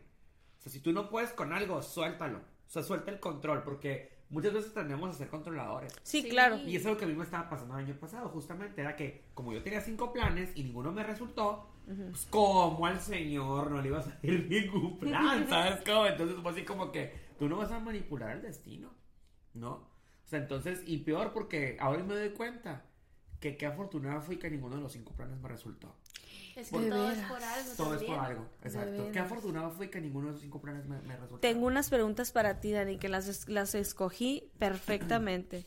Y quisiera, si quisiera saber si estás dispuesta a contestar. Sí, sí, sí, claro, claro. Perfecto, tómale otro traguito. Otro- Shot, shot. Cha, cha, cha. Y cuando no traigo ya nada, tú traes, eh, tómale ahí con él, por favor. y, y- y aquí, mis amigos hermosos que siempre nos hacen ver súper bien, tanto Ángel como Tania, que los amo, los amo mucho porque me hacen sentir... No, Daniel, es que no tienes idea, o sea, hacen unas cosas tremendas. Tremendas, no, y luego, y- no, y, no, y luego, y luego bien bonito, bien bonito, porque hablas con ellos y, o sea, es como que, Sí, conectas. Hacemos sí, un buen equipo. hacemos Sí. un buen equipo y eso es hermoso. Sí, la verdad Sí. que sí. Está muy pero- Ahorita están un poquito callados, pero pues porque se estamos dando el spot al padrino, pero te queremos preguntar lo A siguiente. Ahí te va, dice, ¿cuál es el evento? Estamos hablando con el Harvey Milk mexicano, Daniel del Sol, repito. ¿Cuál es el evento más significativo que ha ocurrido en tu vida hasta ahora? Más significativo. Sí, tú, tú date. Si se da más horas, este, lo pagamos y lo pagamos y lo pagamos. Eres el, el padrino, así que, este... Ay, te quiero abrazar. Nosotros nos tomamos el shot y le hizo llorar. Ya sé, güey, es que hace mucho lo quería ver. ok, entonces te lo repito de vuelta por si, por si algo. Ahí te va. Dice, ¿cuál es el... Vamos a preguntarle a Daniel del Sol. Joe Jonas en Camp Rock. Sí. This is This is real. Ahí te va. Le estamos preguntando al Harvey Milk mexicano. O sea, eso quiere decir que todavía es más chingón todavía, porque México, oh my god, ¿no? Tenemos todos los ecosistemas del mundo. Ah, bueno. ¿Cuál es el evento, Daniel del Sol, más significativo que ha ocurrido en tu vida hasta ahora? Te voy a decir algo. Les voy a decir algo. Y a lo mejor podemos pensar que puede ser cuando fui a esto, cuando hice esto, y te voy a decir algo. Y significó mucho para mí y fue algo que, que, me, que realmente me acercó y fue mi acercamiento con la muerte. ¿Y cuál fue mi acercamiento con la muerte? Fue cuando en mis 17 años falleció Ok. mi abuela materna. Ok. Entonces, este, para mí, este, este evento, esa circunstancia, eh, este hecho, uno, me hizo acercarme más a Dios, a buscar un porqué, a entender la muerte, a entender lo que era un proceso. pero Eras también- muy cercano. A mi abuela. Sí, prácticamente yo me crié con mi abuela. Ok. Entonces, básicamente, digo, tengo mis papás y todo, pero yo fui el niño que mis papás trabajaban y yo estuve con mi abuela siempre, ¿sabes? Ok, igual que Michelle. Ujú. Ajá. Claro. Con mi abuela paterna, no, pero sí. Sí, en mi caso fue con mi abuela materna. Entonces, para mí realmente eso fue algo que me marcó mucho. Me marcó mucho para pues, yo poder entender esos procesos de la vida, ¿no? Primero que nada. para entender que siempre ocupaba una cercanía porque mi abuela era súper católica. Mi acercamiento con Dios siempre fue por mi abuela, ¿sabes? Entonces, cuando ella se va, yo tenía que tener siempre, entender eso. Aparte, eh, creo que lo que aquí más me quedó súper claro es que no somos eternos. Y eso es lo que a mí cada día es, para mí cada día es, es un día menos. O sea, es como... Y, y ahora sí que échale todos los kilos y échale todos los kilos porque hay que dejar huella aquí. Y así como mi abuela dejó huella bonita en todas las personas que conoció, yo también quiero dejar esa huella que ella dejó. Y ya lo estás haciendo. Entonces para mí es algo que, que realmente te, te fijas, como te digo, no es algo como que cuando fui a esto o cuando fui a aquello, no. Para mí realmente es el hecho de poder vivir la vida y, y el tiempo, el tiempo que estés aquí. Pero el tiempo que estés, Disfruta. disfrutarlo, vivirlo, porque esto se puede acabar en cualquier momento. Entender que la vida es efímera, ¿no? Entender que la vida es efímera. Así Ok. es. Quote. Quote. Totalmente. Entender que la vida es efímera. No les digo que este hombre está lleno de sabiduría, Dios mío. Ay, podemos, hacer- podemos sentarnos a escucharlo. ¡Ay, no! Así de que. Yo No, quiero hacer otra pregunta. no. yo quiero A ver, a ver, a ver, échatela. ¿Cuál es esa cosa para que le- para la que desearías tener más tiempo en tu vida, aprovechando el hilo de la de tu respuesta? ¿Cuál es esa cosa para la que tú desearías tener más tiempo en tu vida? Más tiempo. Yo creo que. Ay, no sé, para muchas cosas, ¿no? Pero Dime dos. En el día, por ejemplo. Que En tu "Ay, vida en que- general". en mi vida, o sea, o que quisiera vivir más años. pues a ver, em, Dos cosas Dos que Yo tú. creo que cosas. uno para viajar. Miren, algo que también me encanta es que yo soy muy traveler, o sea, muy- ¿Por qué? Porque pregúntame. por- eh, pregúntame. que- te fíjate- pregunto. Sí, fíjate que siempre viajo por algo. O sea, hay una razón detrás de, de todos los viajes que he hecho. Eh, muchas veces ha sido por temas sentimentales. La gente piensa que no tengo sentimientos. no, de verdad, no, no, no. Alguna- algunas veces me he preguntado, güey, ¿te has enamorado alguna vez? Y yo, Pues "Güey, sí, porque güey. parece que no tengo sentimientos. ¿o No, qué?". güey, Y lo es que dice, es súper que No te conocemos a nadie. Y yo, güey, ah, que no me conozcas a nadie no quiere decir, ¿sabes cómo? O sea, Claro. Ah, Un poquito sordo. pero, pero sí, este, pero sí, cada, cada, cada viaje que he hecho, aparte cada vez que viajo, ¿no crees que siempre viajo con una maletita? Así que poca ropa, o sea, ¿no? Y maleta chiquita de 10 kilos y a un mes, ¿sabes? Como así, Ok. y ni modo. Y este, y creo que eso es lo que alguna vez yo dije, güey, ¿será que yo quiero ser Alan por el mundo? Y quiero ser así como que algo así. Ese- de hecho, es mi sueño frustrado, ¿eh? Ah, ok, te gustaría Mi como hacer video de. es, es ser así un blogger de viajes y viajar y todo eso. y Eso es como comer y mi- probar de sí. que las cervezas típicas Que de me paguen por ser un blogger viajero. Ah, o sea, para mí es como que mi sueño, ¿no? Yo tengo un sueño frustrado, es ser eso. O sea, es como, ¿por qué razón? Porque yo atesoro hasta sentarme en una banqueta en X parte del mundo. Ay, sí. Y estar así tonteando y viendo pasar a la gente. O estar en una esquina tomándome una cerveza. O sea, yo disfruto mucho, gozo mucho el poder sentirme vulnerable.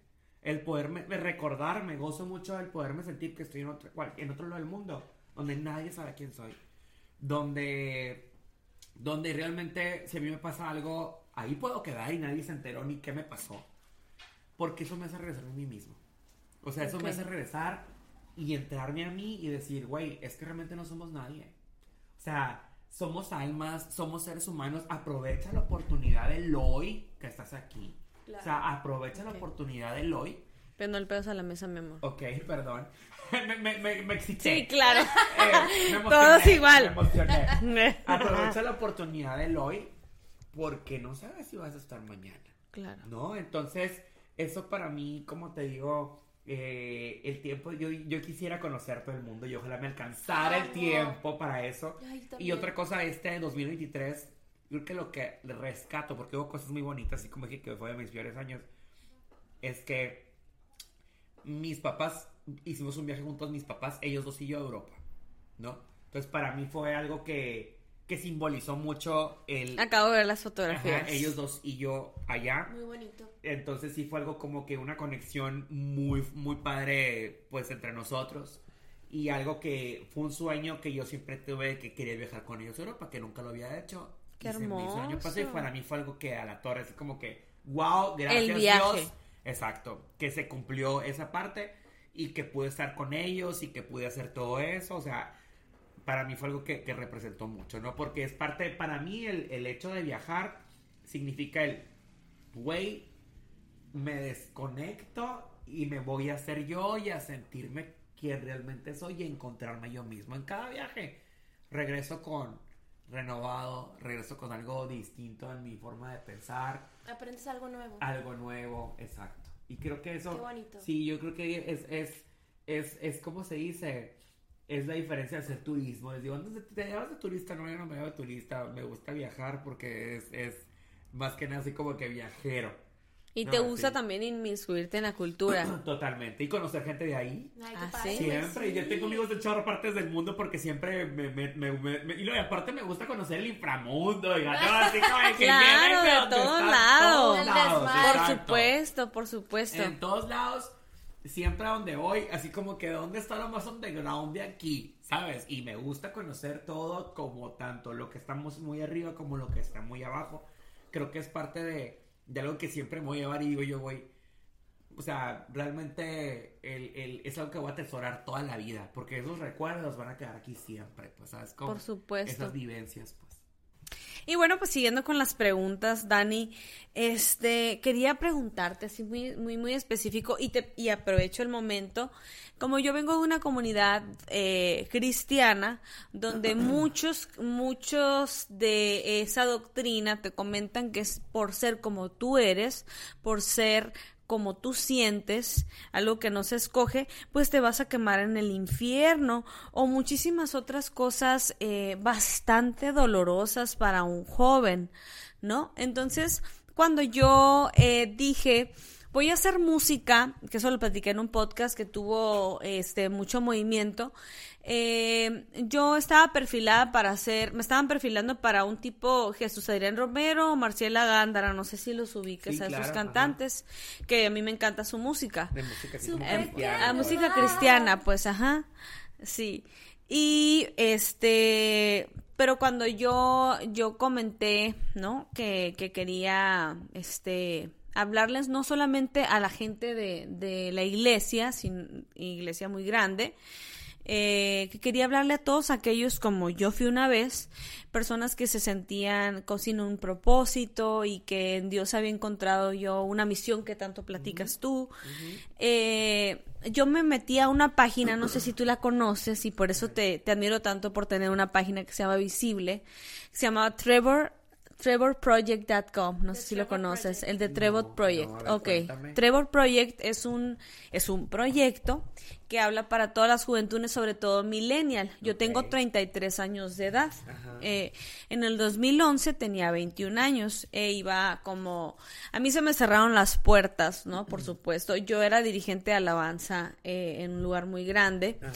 Eh, y, y creo que pues se me cerraron las puertas, ¿no? Entonces yo empecé a buscar porque no tenía ningún lugar hacia dónde, a, a dónde voltear o, o me sentí completamente aislada. Es, es, es algo que, que se hace normalmente en las sectas, ¿no? Que te aíslan y te, y te hacen sentir como que es lo, lo peor del mundo, tu vivencia, tu existencia, etc.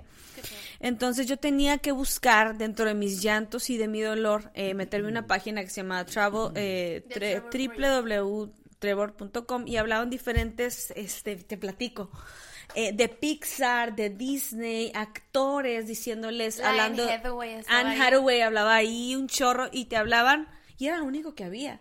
Que tú como gay, o sea, escondido, dolido, diciendo que te vas a quemar en el infierno, que tu vida es, o sea, nomás puede ser que no, no denigro a eso, está chingoncísimo, pero que lo único que podía hacer era estilista, ¿no? Este, que está perfecto. Pero, Puros pero era lo único. ¿sabes? Y si, y lesbiana, pues, este, para manejar, este, Claro. camiones, ¿no? Entonces, esta, esta, esta página hablaba acerca de, de que no, o sea, había gente de Disney, eh, este, e- ejecutivas hablando y, y motivando a la, a la juventud, porque en el 2011, te platico, este eh, fue con- cuando hubo más descensos eh, de, de nuestra comunidad, hubo, donde hubo más Muertes. suicidios, Ajá. muertes eh, por, por ese mismo caso.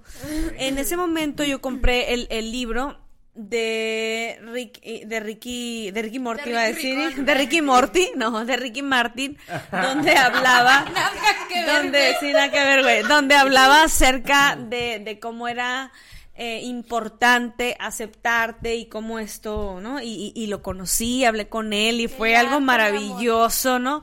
Que me decía, fíjate, y te lo comparto. Ricky Martin me dijo, y porque yo sé que tú lo haces, me dice en un programa que lo conocí, Yola, después de cantar, ¿tú meditas? ¿Estás conectada con Dios, verdad? Sí, Ricky. Imagínate, Ah, era mi, sí, era mi, era mi, era mi ídolo, pues, Claro. ¿no? Era mi ídolo. sí, bonito, sí, Ricky, sí, sí, Ricky, sí, así es. Muy bien, Yola, síguelo haciendo, porque eso te va a traer de vuelta a que vuelvas a hacer la audición y vas a voltear a todos. Y pasó, ¿Y lo ¿no? que?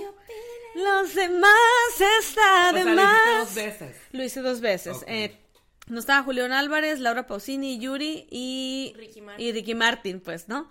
Y bueno, tomando esa primicia, ¿no? Te quiero preguntar lo siguiente, porque me interesa muchísimo. Dice, me puse a temblar. ¿Qué dirías a tu yo mismo de joven si tuvieras la oportunidad? De volver a ser joven. O sea, ¿qué te dirías Pero tú a ti mismo de joven? Antes, mi amor. antes, ¿Qué, qué- ¿no? qué le dirías a tu, a tu jovencito? Que, uno, que todo lleva su tiempo. Ok. Que no trate de correr.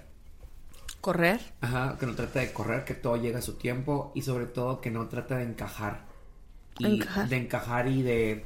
A lo mejor muchas veces nosotros, como, como comunidad LGBT, como población LGBT, tratamos de encajar en lugares que no. que queremos a fuerzas, ¿no? Y, y lo hacemos a lo mejor siendo. no siendo nosotros mismos. No. mismas, mismas, ¿no?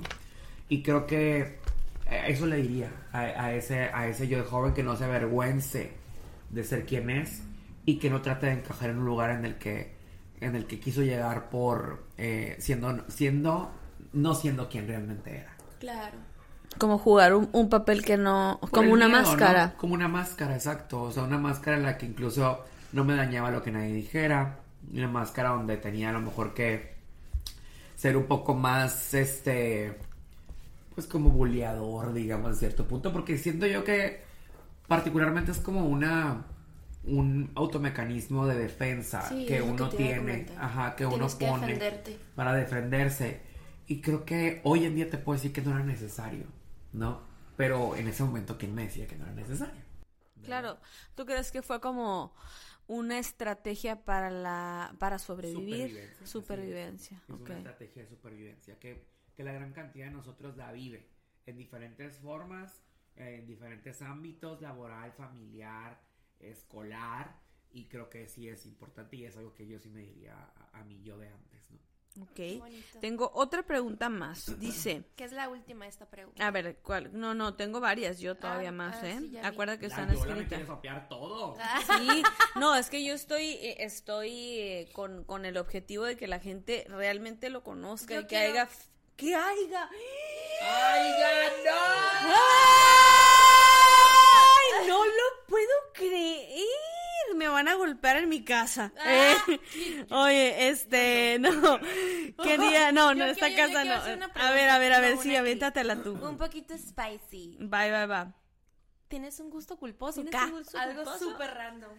No, no tiene que ser nada que, que no te guste comentar, sino. Sí, De cualquier índole. me gustan los de 20. ¡Ah! Claro, el colágeno. Años. Me gusta el colágeno. El colágeno, claro. Fíjate que yo he Ah, escuchado eso, yo he escuchado eso y, y Y soporten. obviamente estamos hablando de mayores de edad, ¿no? Claro. Y, y, y es el rollo como que a los 20, 22 años todavía la gente, y eso es un estudio que existe, lo pueden eh, eh, buscar, que todavía tienen los sueños vivos. Ok. Y que a los 25 la gente va perdiendo el sueño. Ok. Entonces a lo mejor puede Me ser por ahí. gente con sueño. La gente con sueños, la gente con visión. Ahí te va otro, ahí te va otro. Le gustan los de 20, ¿eh? Ahí está para, para todos jóvenes, este Adonis. Eh, ah. Convocatoria 2024 abierta. Aquí les vamos a dejar todas las redes y la información. Todas, todas.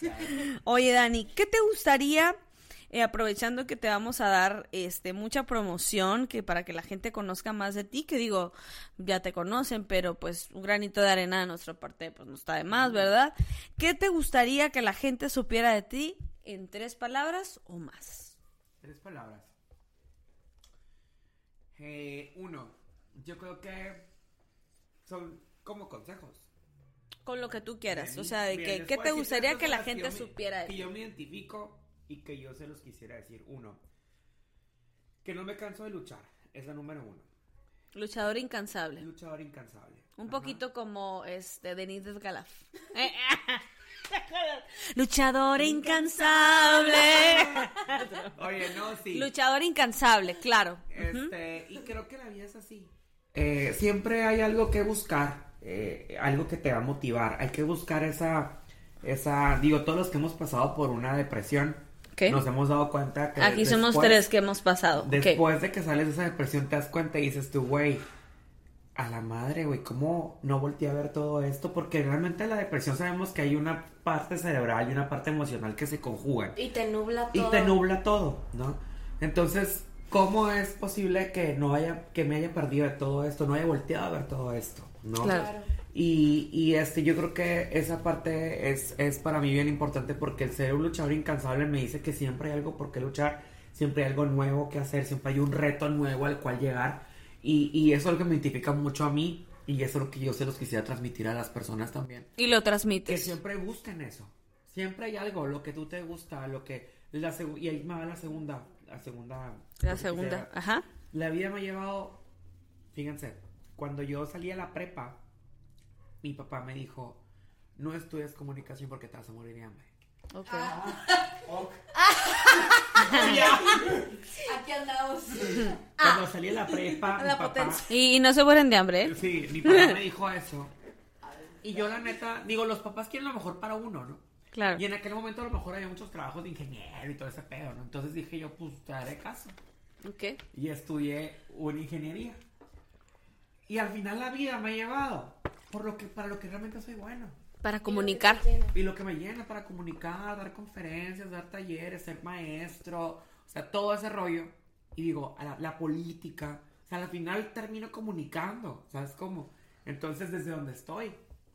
Y digo, qué cabrón es la vida que me llevó para después dices, no, a ver, voltea a ver lo que tienes dentro de ti. Voltea a ver para qué eres bueno. Voltea a ver realmente cuáles son esas cualidades, esos dones, porque Dios nos dio dones a todos. Y cada quien tiene dones distintos. Y esos dones son talentos que hay que aprovechar. Y hay que utilizar para el bien de uno mismo, pero también para el bien de todos los demás. O sea, eso es bien importante. Claro. Utilizar esos dones porque son Para regalos. común. Son regalos para el bien común. Entonces creo que eh, si mi voz es un don que tengo para poder transmitir un mensaje padre a la gente, pues lo voy a utilizar para eso, ¿no? Para realmente poder ser ese, ese intermediario. Al final somos instrumentos divinos todos, ¿eh? Claro. De alguna manera, amén. Somos instrumentos, entonces creo que eso es bien importante. Que, y que, que, que, que lo dejo siempre porque yo me considero un instrumento como tú también eres un instrumento. Busca esos dones, busca esos talentos que tienes que aprovechar aquí en la tierra para hacer el bien. Ay, qué bonito. Y la tercera... Uno más. Ajá. ¿Escuchaste, mamacita? ¿Escuchaste, papacito? Anotado. Anotadísimo. ¿Y la tercera? Ahorita que tome su traguito de, de, de- Y la tercera Juguito. que me caracteriza a mí es que hay una frase A ver. padre. A ver.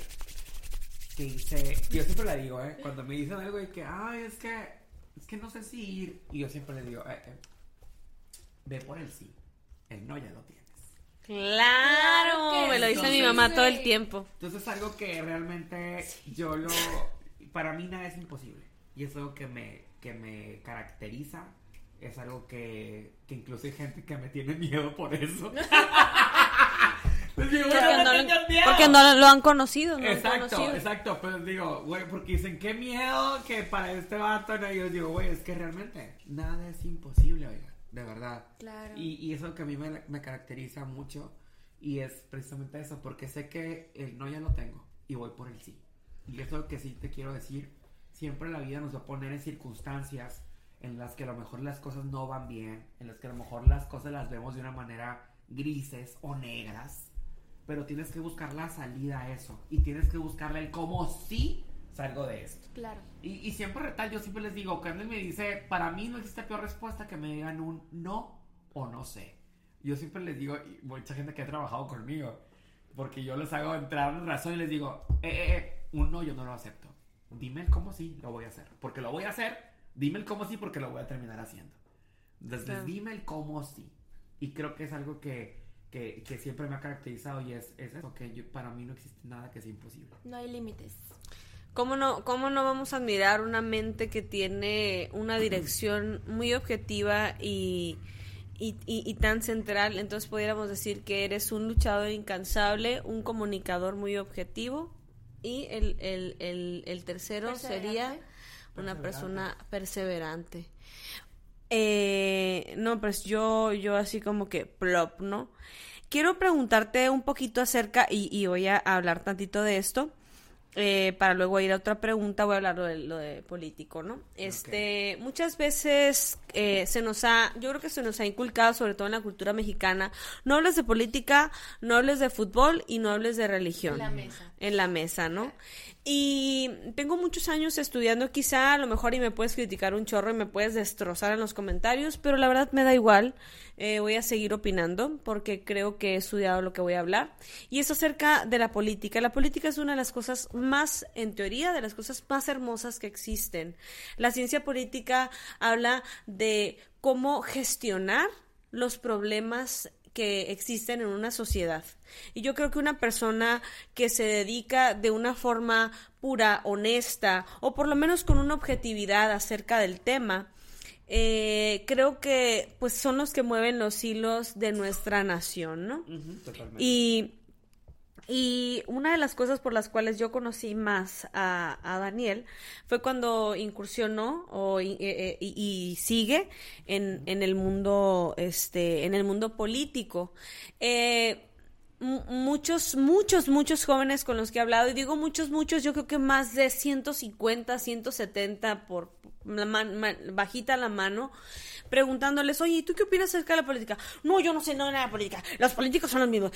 Como la misma, una y otra vez durante décadas, hablando de la misma función que hicieron otras personas, y como que no hay una, este, ¿cómo decirlo? Una Un manera fácil, es un disco rayado y no una manera fácil como entender la política. No es el punto hablar de política, ¿no? Pero sí, sí estoy con una persona que, que creo que sabe un poquito más de lo que, de lo que yo estoy diciendo. Y quisiera pe- preguntarte, Daniel, ¿cómo te fue? ¿Cómo te fue en el mundo de la política? Sí, sé que sigues activo, pero ¿cómo te fue en el mundo de la política? Mira- Platícanos un poquito de eso. Sí, mira, la neta, eh, hay mucha gente que a mí me dice, ay, es que qué hueva, ¿no? La política. Cuando dicen, no, es que no me quiero meter. Y es algo que siempre se respeta, ¿no? Se Por respeta, supuesto, claro, todos los puntos de Pues te vista. voy a decir una cosa. Tú desde que te despiertas, pagas impuestos hasta que te duermes. Desde que Eso te es política. despertaste hasta que terminaste. Entonces no puedes decir que los impuestos, porque hay gente de mí que me contesta, güey, yo me dedico a mis negocios y yo no pagas impuestos.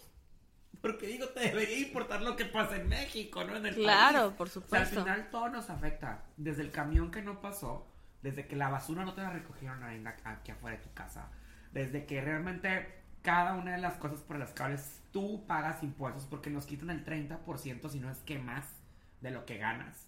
Y todo lo que tú consumes y todo lo que facturas y en general. Cuando realmente uno ya tiene una vida adulta y paga impuestos, es imposible que no se interese en la política. Sea, es imposible definitivamente que no voltees a ver realmente quién te va a gobernar y en qué se gasta el dinero. Porque fíjate lo que pasa, que mucha gente piensa y ve a los políticos como algo inalcanzable. Pero ¿por qué? A lo mejor crecimos pensando que era gente inalcanzable, pero ¿por qué razón? O todavía hay políticos que piensan que el dinero que usan Es dinero del gobierno. El dinero del gobierno es dinero del pueblo. Es dinero de nosotros. De tu nuestros porcentaje. De lo que tú pagas. O sea, de lo que te descuentan del trabajo porque en tu nómina del, del trabajo te descuentan el ISR, te descuentan un chorro de dinero. O bien que eres un artista independiente o que trabajas de otras Exacto. cosas. Te lo, te lo cobran en el pan. Exacto, en todo. En todo. En todo, exacto, desde que te despiertas. Hasta en las toallas duermes. femeninas, eh, Sí. déjame decirte. Entonces realmente es imposible que no nos, que no nos volteemos a ver por ese tema, que no volteemos a ver un interés. Pa- en lo particular en mi caso, digo, siempre me ha interesado mucho desde chiquito. Yo participé en diputado infantil, eh, presidente municipal por un día. Ay, Todas esas claro. cosas desde Ah, chiquito siempre ok. estuve participando en esto. Porque siempre también tuve clara una visión y tengo un sueño. Te lo voy a compartir aquí. A ver, a ver, a ver, el padrino, Oye, el padrino. que ese sueño, así, no, así se me cumpla. Claro, Oye, manifestandi. Manifestando, manifestando este 2024. Yo desde chiquito dije, desde chiquito dije que el 2030 iba a ser el primer presidente municipal de Hermosillo gay. Gritos gays, ponen Y- ahí. oye, y gritos reales, ¿eh? Por, por favor, aquí un zoom a mi chinito de la piel, Dios mío. Primicia, qué emoción. Claro que sí. Entonces, Decretado en el podcast decretado. número 10 de Maymay. Decretado. Así es, 2030. decretado, Ay, decretado, decretado. Decretado. Entonces, la verdad es que esos sueños, y ojo, eh, yo lo hago porque realmente vivimos en una sociedad y una comunidad donde es imposible que no voltees a ver a la persona que realmente necesita. Todas las cosas se pueden hacer. Todas. Cuando uno ha trabajado, me ha tocado trabajar en, en los gobiernos anteriores, me ha tocado ser servidor público. Y, y siempre me decían, hice de hecho muchas relaciones, tanto en el tema político como en el tema social y el tema empresarial, porque me decían, güey, ¿cómo puedes hacerlo? Y yo, es que realmente todo se puede hacer. O sea, si alguien te dice no, es porque no quiere hacer, es porque no hay voluntad. Porque dinero y formas existen. Claro, y ¿Sabes para cómo? todo. Para todo. Entonces decías, no puede ser que no podamos hacer esto. Me tocó a mí, cuando fui director de una universidad en Guaymas, Sí. mandar por cuatrimestre 40 estudiantes a estudiar a Canadá un cuatrimestre. Y estoy hablando de tres años que hice lo mismo, cada cuatri. Y eran estudiantes que no les cambiaba la vida, porque aparte se iban a estudiar con todo pagado, ¿eh? Desde que salían de su casa de Guaymas. Gente que nunca había salido ni siquiera a Hermosillo. No conocían Hermosillo. O sea, una escuela realmente eh, con, con gente de una clase social marginada Ok. a la que no le cambiabas nada más la vida a la- al morro, ni la mentalidad, le cambiabas el entorno familiar en el que vivía, porque como mi hijo, en mi vida me imaginar, ni siquiera tuve la oportunidad para mandar a estudiar a Hermosillo, y el morro se fue a estudiar a Canadá con todo pagado cuatro meses, Claro. gracias a becas gestionadas. Una gran O impresión sea, en sus cerebros. exacto, entonces para mí cuando eso lo hicimos, yo dije, güey, si esto puedo hacer así aquí, podemos hacerlo en mil cosas, ¿qué tanto no se puede hacer? Claro. ¿Sabes? Para mí se abrió un abanico de cosas que dije yo, güey, o sea, es que eso es el, servicio público, Claro. Claro. eso es el servir, realmente, para eso son los puestos públicos, para servir, para poder decir, güey, soy un puente para que la gente pueda poder tener oportunidades reales, ¿no? Claro. Eso es, y sobre todo aquellas personas que se le, le batallan y le luchan para poder ser alguien en la vida. Claro. Y entonces, para mí significa mucho el servicio público, porque para mí realmente es una vocación. ¿no? Desde Por la supuesto. educación, como te digo, para mí el servir es una vocación siempre. Y, y no todas las personas tienen ese sentido de vocación. Desafortunadamente, mucha gente utiliza la política para hacer, ser ricos, ¿no? O para hacer dinero, cuando realmente debe ser para servir. Entonces, eh, ahorita que tú dices que es algo hermoso, sí es algo hermoso cuando sabes y tienes la convicción de para qué es la política. ¿Cómo me fue en la elección? Pues desafortunadamente no ganamos la elección, pero te voy a decir una cosa. Fue mi primera vez que participé como candidato en una campaña política y obtuve el 11% de la votación de mi distrito, que representativamente es mucho. Claro Sí. que es mucho. Estamos hablando de 5 mil personas que se levantaron un día a decir yo creo en ti y en tu proyecto y voy a votar por ti. 5 mil personas. Claro, imagínate, una gente, pongan cinco mil personas en una Claro. sala. Es muchísimo, son Que yo muchísimas ni- salvas, muchísimos mundos, muchísimos... Que yo no sé, Personas. realmente digo, wow, que realmente vieron en mí a alguien que podía dar la cara, que podía eh, ser alguien que podía darles voz y que podía también regresarles algo de lo que necesitan, Representarles. representarles. Entonces, para mí es una responsabilidad bien grande Claro. eh, el hecho de participar en política, porque no significa únicamente el, ay, es el sueño de Daniel, no.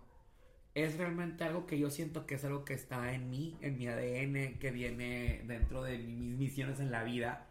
Y también algo muy cierto, yo la ahorita les decía también a ti, Chal, que el hecho de haber sido el primer candidato abiertamente LGBT, también yo vengo y siento una responsabilidad muy grande de que de demostrar que nosotros, que hemos sido una población que sido históricamente discriminada, que nos han golpeado, que nos han oprimido, que nos han matado por ser quienes somos, merecemos un espacio para representar. Y eso obviamente va a dignificar, porque obviamente el hecho de que haya matrimonio igualitario, de que las terapias de conversión estén castigadas, de todo lo que vamos avanzando, es precisamente para que la gente normalice lo que nosotros sabemos que es algo normal y que no hay nada que curar.